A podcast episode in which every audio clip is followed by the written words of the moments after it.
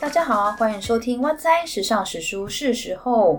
今天想要跟大家分享的内容呢是小心素食地雷陷阱，也就是呢你可能会忽略掉的隐形荤食哦。什么叫做隐形素食呢？打个比方，例如我最爱吃的 cheese，cheese 里面可能就加了磷乳酶，又称凝乳酵素。如果成分里面没有特别标识是素食的凝乳酵素，那么多半就可能是荤的。如果我们没有注意到的话呢，可能就会吃到荤食喽。又例如我们吃的西药啊，或者是一些保健食品，它如果是胶囊状的，它就可能是使用明胶。那明胶呢，就是动物胶，也就是大多数都是猪皮来源，尤其是液态胶囊。目前我看到的，其实大部分都是明胶的来源。所以，关于素食的地雷陷阱区、隐形荤食，我简单的大概分了几大类。第一大类就是色素类，色素呢有分成天然色素，还有人工色素。一般来说，我们都会觉得说天然的当然是最好的，也没有错，的确是这个样子。但是对素食者来说，天然色素也有可能是动物来源哦，例如胭脂红。我们台湾的色素编号啊，就是红色色素六号哦，胭脂红。那什么是胭脂红呢？胭脂红的来源呢，就是一种叫做胭脂虫的血液。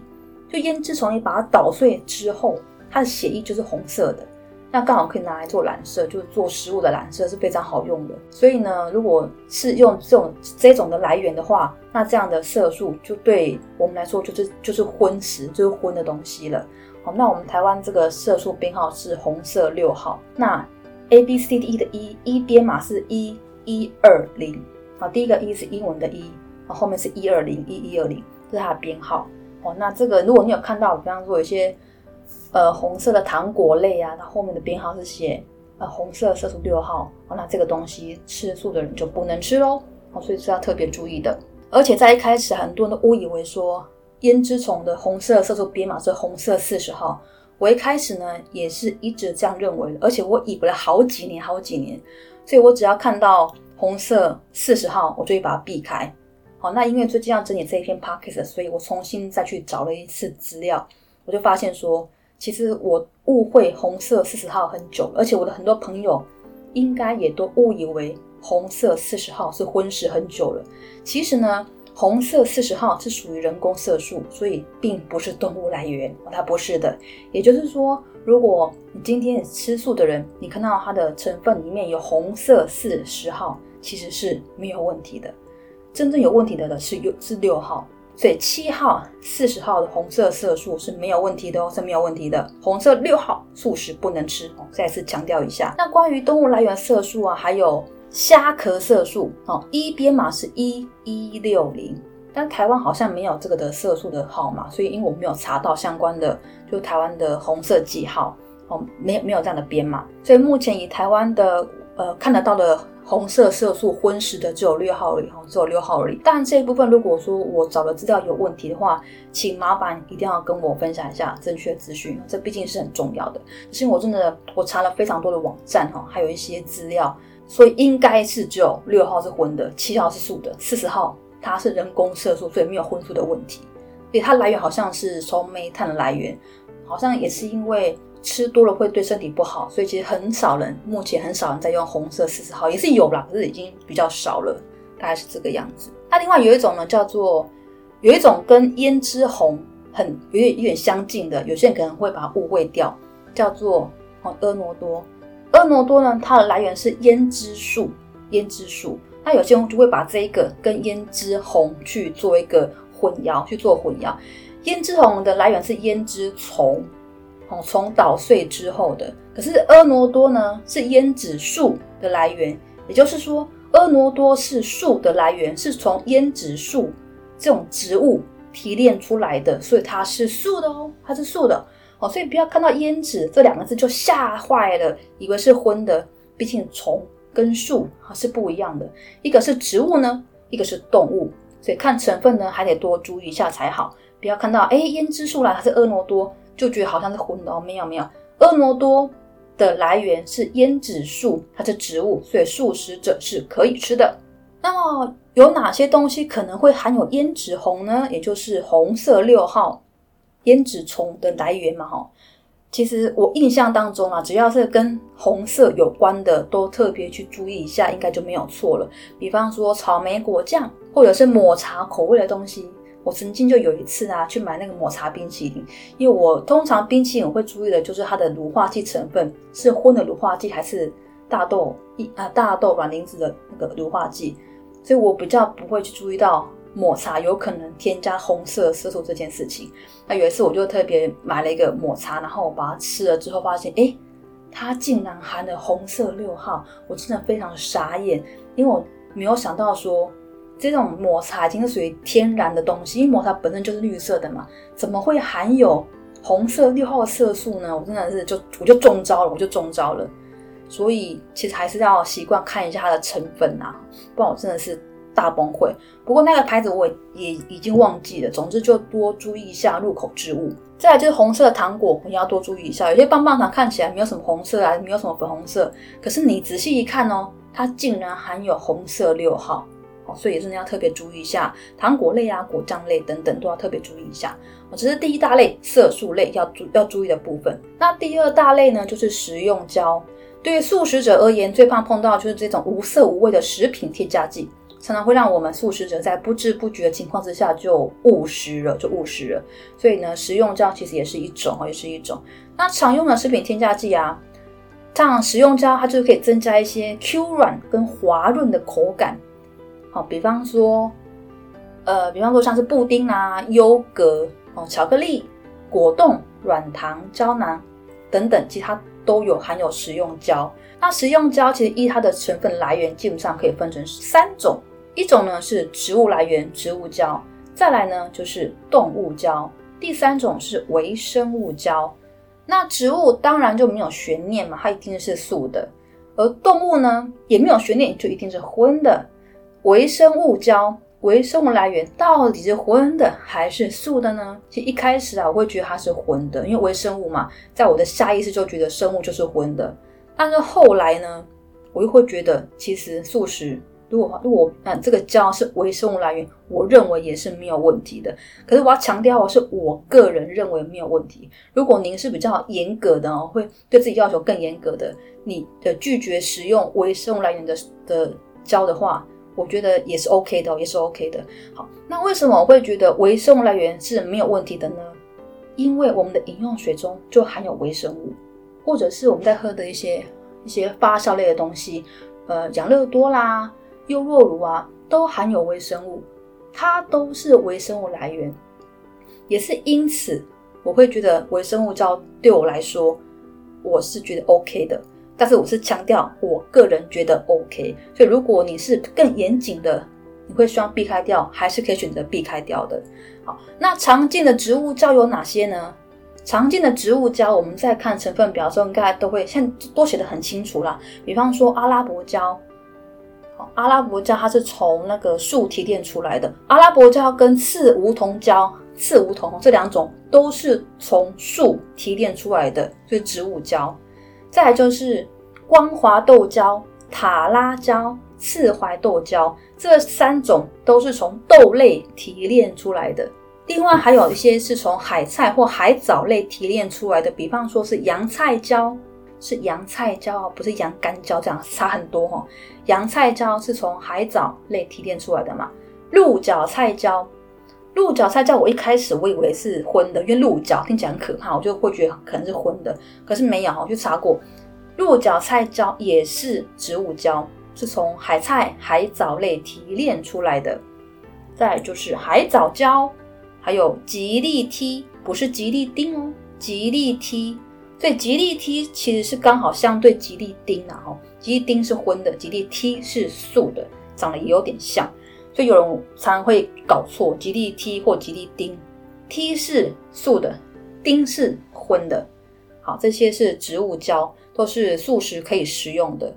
接下来是微生物胶，就是如果是很谨慎的话，那这些可以避免掉。那如果是跟我一样，就是会去喝优酪乳等等，你会觉得这个没有关系的话，那这些东西就也可以去食用。微生物胶主主要有结兰胶、卡德兰胶、玉米糖胶。那玉米糖胶又称三鲜胶，还有汉生胶、黄原胶，这几种都是微生物胶。哦，这几种都是微生物胶。好，那最后呢是动物性的来源。那动物性来源当然就是我们最常听到的明胶，明胶就是动物胶，一般都是猪皮来源。还有就是吉利丁，刚才前面就有提到，吉利丁跟吉利 T 是完全相对的，T 是素的，丁是荤的，所以吉利丁是荤的动物胶来源。那还有一种是让我最痛苦的动物胶是什么胶呢？叫做虫胶，虫胶又叫做洋甘胶，洋甘胶。所以前面有说不要跟那个洋菜椒搞混了，洋菜椒是植物性来源。洋甘椒就是虫椒，它是动物性来源。那为什么说这让我最痛苦呢？因为，因为我喜欢吃的巧克力外面呢，如果看见巧克力或糖果，外面有一层亮亮的东西，多半都是添加了虫胶，所以外层那层看起来就会亮亮的。好，所以如果你是跟我喜欢一样喜欢吃巧克力呀，或者巧克力米，外面有一层亮亮的东西，那多半就是加了虫胶。所以从此之后，我就只能吃雾雾的巧克力，不能吃亮亮的巧克力，因为亮亮的都是加了虫胶，大部分都有，大部分都有，你去看基本上都有啦。像我曾经有一次去那个 Costco 买那个，呃，巧克力里面是有包樱桃的，哇，天哪，超级好吃！可是那个时候我们对对素食素食胶这件事情啊，其实没有那么有呃完整的概念啊，所以我就买了两大包，然后都把它吃完，吃的非常开心。然后我才去看它的成分，它的成分啊，它在巧克力外外层就亮亮的那一层，原来它有加了虫胶，我觉得真的是大崩溃。然后从此之后就再也不能吃那样东西了。然后心里面有某一种某一种声音会觉得，哎，好可惜哦。当我不知道的时候多好，哎呀，只是这种心态哈。可是人有时候就会这样，就是你会觉得说，明明就是应该很谨慎啊，不能吃就不能吃嘛。可是你又觉得，哎呀，如果不知道的话。吃的也就是吃了，有时候会这样啊，这是人类那个人性，这是人性啊。好，不过我既然已经知道，就不会再去吃它了啦哈。所以如果今天你听到了，你就会觉得很痛苦。为什么要跟我讲这个？你这样跟我讲就不能再吃了哦。那我非常抱歉，我感到非常抱歉哈。就是，可是因为我必须要提供完整的资讯给大给大家嘛，所以巧克力外层或糖果外层如果有亮亮的。你要仔细看成分哦，它可能是添加了洋甘胶，添加了虫胶，那么素食者可能要避开哦。再来有一个比较冷门的，可是有可能会碰到，就是有一些枇杷膏内啊会添加一种叫做阿胶的，那个是芦皮的来源哦，那是荤的，是荤的。像我们之前在看那个《甄嬛传》，它不是常有在做什么冬阿阿胶，让养颜美容吃冬阿阿胶，那个阿胶。就是荤的，它是芦皮来源，好，所以如果你有在买一些枇杷膏之类，要注意一下成分是不是有添加一个东西叫做阿胶，如果有的话呢，可能要做一点选择喽。好，那关于明胶，还有一个让我很痛苦的，也是很痛，就是呃，相对于虫胶来讲，让我也是蛮痛苦的啦哈，就是雪饼。我从小就超爱吃雪饼，因为雪饼就外面呃。饼干是咸咸，外面那个那个雪那个白白的啊，就甜甜的，所以搭配起来就非常好吃，我就很爱吃。但自从因为吃素嘛，然后会去了解一些成分之后啊，就就很痛苦了，就跟那个虫胶一样，就很痛苦了。你也不知道，你就会去吃它。那知道之后，当然就会把它避免掉。为什么痛苦呢？因为如果你有注意的话，你会发现说这一些雪饼那些雪，全部都是添加了明胶的。都是有加明胶，我就很生气。为什么好好的饼干要加明胶呢？啊，那那些雪你不能够用其他其他胶去替代掉，让它变成植物性的嘛？不然吃素真的都不能吃那些雪饼，我就觉得很难过。而且我我大概真的真的是二十二三十年没有吃雪饼了，因为我找不到任何一款雪饼是素的，都是荤的，都是荤的。我真的是觉得，难道一定要用明胶才能够做出雪饼吗？当然，除非你你要吃的雪饼是没有雪的雪饼，好，大家就是咸的那种饼干，那当然 OK，因为它没有那它没有白白的那硬硬的东西嘛。可是那就不好，它就这就不叫雪饼了嘛，是不是？所以这是让我觉得蛮痛苦的一件事情了哈。那泡好饼干加什么明胶呢？还有就是前面提到的哈，就是冰淇淋类要特别小心，有些冰淇淋类的乳化剂啊，它可能是用混的乳化剂，或者是有添加添加明胶。哦，有些冰淇淋是会添加明胶的，我也是觉得纳闷，为什么要添加明胶？可能增加口感吧。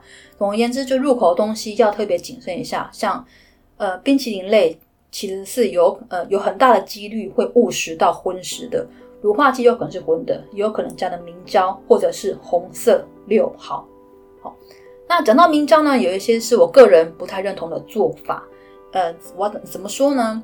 他有一些卖药或者是卖保健食品的人，哦，他都会跟他的病人呐或客人说，叫治病为主，所以荤，所以有添加到一点荤的食材，比方说明胶的胶囊或是其他的一些荤的食材是没有关系的。可是我觉得啊，对一个吃素的人来讲，有没有关系，应该当事人自己决定，自己为自己去负责，而不是贩售的人去跟我们说。你吃素，你是为了治病，所以吃到荤的东西没有关系。难道这些贩售的人，你要去为这些吃素的人破戒负责任吗？我觉得只是在贩售，没有必要去为对方负这些责任吧，也担不起。坦白讲，我觉得担不起这个责任啦。因为如果是宗教素的话，会有戒律的问题嘛。所以我是觉得说，因为我会这样讲，是因为我真的遇到非常多这样的一个这样的人。比方说，呃，我们附近就有一些中药、中药、中药铺。他就会跟他的客人讲说：“我这个药丸有添加了什么东西，可是呢，对你的那个舒筋活血是非常好的。那也是为了治病，治病吃荤的是没有关系的。我真的觉得很要不得，真的不能讲这样的话。虽然你是为了对方好，但是你不能够为对方负责，所以不要去跟对方讲这种话。能不能，可不可以，请让对方自己，让当事人自己决定。当然，我们在贩售的，我们可以。”尽告知的义务，这个药效非常好，会比没有添加荤食的还好。但是呢，虽然它药效好，它它就是有含荤的成分，所以让吃素的人自己去做决定：我是要为了我身体，然后吃一点荤的东西，还是我要我要保持，就是我就是吃素这样的一个状态，我拒绝吃添加任何荤的食材的东西。我是觉得让当事人自己决定就好，不要去告诉对方。你是为了养病，所以吃吃到荤的东西没有关系，因为这些责任，我觉得我们担不起哦，我们担不起。当然，我是觉得说有些吃素的人啊，为了想要让身体赶快好一点，所以也在想说，我是不是吃一点荤的东西没有关系？药材里加点荤的东西，其实应该是 OK 的，应该是没有关系的。所以，当我们内心有这样的想法的时候，如果贩售的人说：“哎呀，没有关系的”，我们就会听进去了。可是，其实只是对方刚好说中了我们心里的想法罢了。也就是说，今天如果有九个人跟你说：“啊，你吃素啊，可是这个荤的东西不行。”虽然说它的药效比较好，那只要有一个人他说：“哎呀，你是为了身体健康，所以吃吃到荤的东西没有关系。”你会相信这一个人讲的话，你就会去吃了。那其实是因为我们内心本身就有这样的疑惑。我们内心本身就有这样的想法，所以呢，九个人都不行，一个人说可以，我们就会听他一个人说可以的。那谁谁谁说可以呀？没有关系，我们又把责任推给别人了。可是这个责任是在别人身上吗？或许不是，责任其实在自己身上。比方说，我曾经有一次那个椎间盘突出，然后受伤，然后我就去去那个中药中药铺去拿药丸，然后那个医生就跟我讲说，有两款，一种是药效特效药。很快就会好起来的。另外一种呢是一般的，可是是素的。那特效就是荤的。他非常建议我吃荤的那一款。他说赶快吃到好比较重要。但是我内心我非常的坚持，我就是我就是吃素。我说我不要，我觉得慢慢好没关系。我不能，我不想因为因为这个原因就破坏了我对吃素的一个信仰。对我来说，对我来说我不想要这么做啦。所以他他再怎么睡，他是有点要说服我的那种立场。我说没关系呀，吃啦，佛祖原谅你的什么的，这逼吧讲一堆。他也不是佛祖，坦白讲啊，他虽然这样讲，可是因为我内心我很坚持，我就是不要吃荤的东西，所以我还是拿了一般的药，就是一般不是属于特效药那一种药丸。可是也没有多慢啊，就是搭配一些肌力运动，然后很快就好起来了。我也没有觉得特别不好。哦，当然没有比较，没有伤，没有没有伤害啊。可是我觉得至少我心安。我觉得很多时候我们在饮食上，或者是自己所坚持，我到底该怎么做？我觉得是自己心安。那就是我自己的立场，到底是我是为了什么吃素？回到最原点，我是为了什么吃素？如果今天我是因为维持身体健康，所以我去吃素。当然，有一天我以后我也是有可能为了要维持身体健康，我去吃荤。因为我原本要吃素的立场，我的原因就是为了要健康嘛。那为了要健康的话，可能就不是其他什么保护动物啦，或者是宗教的因素啦，它会有其他因素去做干扰。可是因为对我自己来说，我是宗教的关系，所以我会把持住这个。这个这个应该我可以说是戒律啦，我会把持住，所以不管别人怎么样讲，对我来说都没有用。即便十一个人跟我讲说，为了为了健康吃一点荤食没关系，我也不会去听，这是我的立场啦。好，那接下来刚刚前面讲了两大类嘛，那第三大类的话呢，是乳化剂类。乳化剂呢是一种界面活性剂，它可以把油水做混合，所以有一些制作食品的时候需要将油水混合在一起那种状况，就会有乳化剂的一些帮忙。那素食者最要注意的乳化剂就是气食类，还有冰淇淋类。好，前面刚才有提到冰淇淋类。那气食类的话呢，就是要注意的就是呃凝乳酵素嘛。那凝乳酵素多半是荤的。除非它有标示是植物性的，它才会是素的哦。不过我发现现在有很多就是很多都有标示是是素食的，所以喜欢吃乳酪的好吃的乳酪其实都不用很担心，因为蛮多的乳酪它都是用植物性的凝乳酵素。那还有一种呢，就是乳酪里面常会添加到就是凝乳酶。那我早期哈，我会以为凝乳酶跟凝乳酵素一样是。荤的来是动物性来源，它其实不是哦。其实磷乳酶它反而跟那个微生物来源的胶很相似，磷乳酶的来源也是也是微生物来源的，从微生物去培养出来的，所以跟那个微生物胶很像。好，那问题来了，微生物胶对我来说，我会觉得它是素的，可是磷乳酶是磷乳酶就不太一样。为什么会这样讲？因为哈。我在爬文的时候有一篇文章，它就叫做“我吃素能不能吃 cheese”。啊，这篇文章是在二零一八年四月七号发表的，里面有提到哦，意大利的 cheese 的产品，它的成分标识上会区分，一种是动物性凝乳酶。一种是植物性磷乳酶，也就是说，磷乳酶它有分两种来源，一种是动物性的微生物所培养的，一种是植物性的微生物所培养的。所以虽然说都是微生物，那这个当然啊，大家自己去判断，你去取舍啊。你如果觉得说微生物培养的你觉得 OK，那你想要去吃也我我我不会觉得不行啊哈。可是因为它既然已经有又分成动物性磷乳酶或植物性磷乳酶，那我宁愿选择植物性磷乳酶。等于是我有两种选择，一种是植物性的磷乳酵素，另外一种就是植物性的磷乳酶。所以其实，呃，就我自己的经验呐，并不会很难买到素食的乳酪，而且口味和种类相当多。其实大概跟荤食的比例是接近一半，我认为接近一半。像 Costco 有很多都是植物性的植物性的磷乳酵素，所以其实是很方便的，就没有必要还要去 裁一个好像。不知道可以或不可以的界限哈，我是觉得没有必要这个样子啦。那前面讲到冰淇淋嘛，冰淇淋当然就是因为它需要乳化的一个一个一个东西去帮忙，所以它添加乳化剂。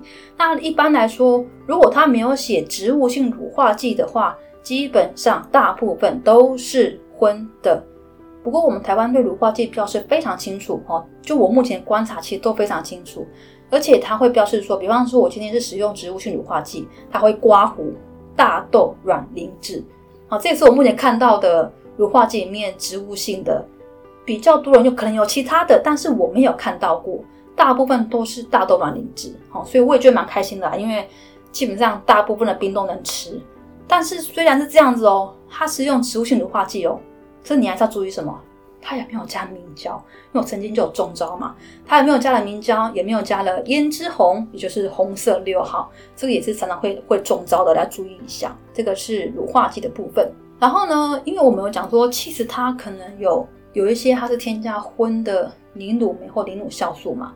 那这样的话，如果我们去早餐店，我们点一个起司蛋三明治，他们加了 cheese 可以吃吗？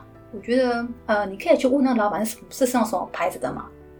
或者是你可以自己带你自己可以吃的，然后请老板帮你加，或者是事后你再自己加进去。我觉得它是可以有一个一个方法去去做调整。如果真的想要吃到呃你很确定的成分的话，然后所以这个就交给大家自己判断了。如果害怕的话，我们就带自己的去加喽。那第四大类呢是胶原蛋白类。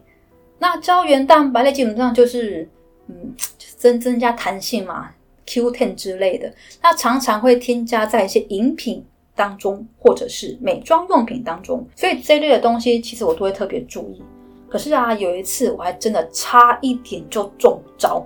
怎么说呢？因为我个人非常喜欢喝气泡水，不管是便宜的还是贵的，只要出新的气泡水，我一定要去买来喝喝看。因为我要比较每种气泡水的气泡那种感觉、那种质地，它的口味，好，真的真的很不一样。那其中有一款非常高档的气泡水，哈，它是葡萄系列的葡萄哦。那我就觉得说，那这应该是应该就是一个水果风味的气泡水，应该没什么问题嘛。可是因为后来就是会有个习惯会看成分。然后又看这个成分，竟然有添加了鱼胶原蛋白，我真是快傻眼！竟然有饮料气泡水里面加了鱼胶原蛋白啊！因为它就是要养颜美容为主嘛，所以就加了这样东西。所以真的是还好有习惯性看成分，不然就中招了。所以我就差一点买来喝。可是啊，我的朋友真的中招，因为他就去买来喝了，喝了才发现说：“嘿，怎么？”饮料里面会有鱼胶原蛋白，怎么会这个样子？好，所以他那剩下半罐全部都倒掉。那一罐要好像七八十块吧，我忘记，反正就非常非常高档的气泡水，玻璃瓶装的哦，应该大家都有印象那个那个牌子 A 开头的嘛。那我自己啊，虽然说气泡水差一点中招，可是没有中招，可是我中到另外一款，另外一款就是我曾经去买一个叫做益生菌的机能水，想说水嘛，然后益生菌应该就是像。养乐多啦，跟优乐乳那种概念，应该没什么好好看的，所以我没有看成分，我压根就没有想到要去看成分这件事情，我就买来喝，都喝完了，都喝完了，我才去看它的成分，而且也是刚好看到成分，刚好摆在前面，然后我电脑在存档，然后就没事做，在那看成分，才看到说什么益生菌机能水里面竟然添加了明胶，哎，我说好好饮料添加什么明胶啊？又不是什么软软 Q Q 的东西，加明胶要干嘛？我真的是很没有办法理解，没有办法接受。不过我整罐已经喝完了，我也是非常的傻眼哦，整罐已经喝完了。所以呢，不管是有可能还是没可能，总而言之，入口的东西，我觉得还是就是看一下成分嘛，就是比较安心一点，比较安全一点。因为它它也没有错，它标示的非常清楚，是我们自己大意的哈，我自己大意的没有去看，所以入口的东西一定。无论如何了哈，不要克谁，绝对没有问题，没有绝对这件事，只有谨慎，没有绝对。那美妆类的话，因为我个人是是呃吃素嘛，所以其实我的美妆类像面膜啦，还是一些精华液啊，呃或者是化妆水，如果添加胶原蛋白的，基本上我也都不会去用，因为皮肤其实也是会吸收的。那大部分的胶原蛋白都是动物性的，以目前的美妆用品来讲呢，很少有植物性，除非它会，其实它会标示的。可它如果没有标示，只有写胶原蛋白，我个人我不知道啦。可是我个人不会去用，因为我觉得大部分都荤的，至少我去查到的来源都是荤的比较多。那第五种要注意的食品添加物就是 L 半胱氨酸，好有点绕口，L 是英文的 L，然后半胱氨酸。这个东西呢，会常常添加在一些像面包啦，或者是 bagel 甜甜圈或披萨的饼皮里面。一种东这种东西，它的衍生物，它大概是从鸭或者是毛啊鸭或猪的一些毛发加工过之后，增加口感用的。所以它其实，呃，我觉得它也是属于荤的东西啦。不过呢，呃，近几年有人会用一些微生物去取代掉这样的一个呃萃取，就是不要用。动物的毛发，不过呢，微生物的替代物目前成本是比较高的，所以如果你有看到你的食品添加剂里面，就是你有看你吃的东西的添加剂里面有有加 L 半胱氨酸，那就是就是可能是混的哈，要特别注意这一点。因为这个也是我这次在找资料的时候有看到的。好，前面讲五大类喽，我们接下来讲第六大类。第六大类的话呢，是保健食品类。那保健食品类呢，就是像有一些像钙，钙的部分，钙的来源呢，有可能是来自于一些动物的骨头，牛骨啊、鱼骨啊或贝壳类。所以要先确认过是哪边的来源再去食用，比较安全哦。讲到那些壳类，早期不是有一些那个呃在减肥的人啊，什么可以包覆油脂，很好的东西叫做甲壳素。哇，那真的非常非常的风行，大概在十几二十年前吧。那我就很想去吃，那我就去找有没有素食的甲壳素，没有，完全都没有。但是还好，还好近几年就是有出一些，有看到一些就是可以取代掉，就是呃对油脂啊，或者是对碳水化合物啊，好像有有反应的一些植物性的来源啊。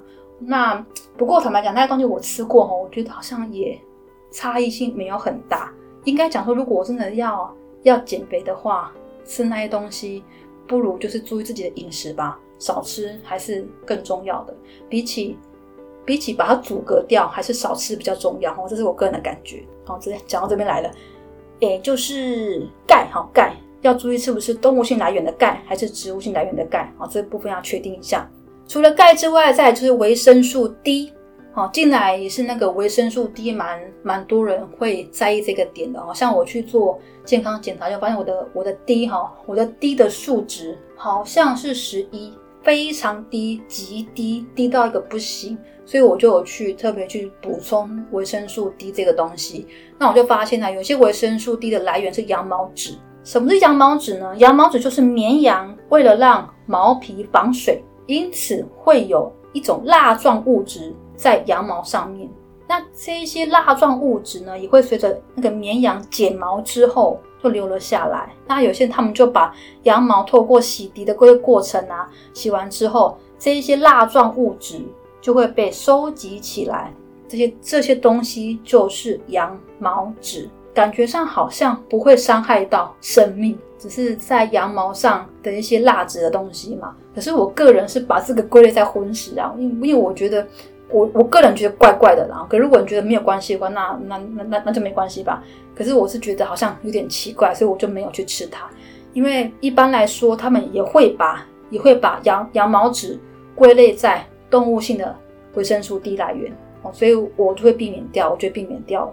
当然，这个到你你能不能吃，想不想吃，就交给大家去判断了哈。因为毕竟每个人吃素的原因不一样嘛，我们就自己去判断吧。好，那就是这六大类，这六大类，呃，我再复习一下哦。就一开始前面一开始说的色素类，色素类就是红色色素六号是荤的，因为它是胭脂虫的来源。第二大类食用胶，最常见就是明胶，再就是虫胶。虫胶常常会见到，就有一些像巧克力啊外层亮亮的东西，那个就是虫胶，要避免去吃它。然后明胶有可能。会呃，你吃的一些像果冻啦，或是一些像胶囊的东西，有可能都是添加明胶，要特别注意哦。这这是第二大类。那第三大类的话，就是第三大类是乳化剂。乳化剂类就是像植物性乳化剂，可是大豆卵磷脂，或者是像在呃起司乳酪里面的磷乳酵素，是植物性的还是动物性的？或磷乳酶是植物性的还是动物性的？好要去仔细看清楚。那第四大类就是胶原蛋白类，啊，这一方面要多加小心。大部分目前的胶原蛋白类都是荤的，当然有少数是素的啦，可是要特别去注意一下。然后就是第五大类 L 半胱氨酸，好，如果我们吃的面包、bagel、甜甜圈等等，我们看成分有添加这个，那它就是荤的，要特别注意。第六大类就是保健食品类，钙。或者是维生素 D 是否是动物性来源，要特别注意喽。好，那以上呢就是这一集的素食地雷陷阱，希望大家从此之后就不再中招喽。拜拜。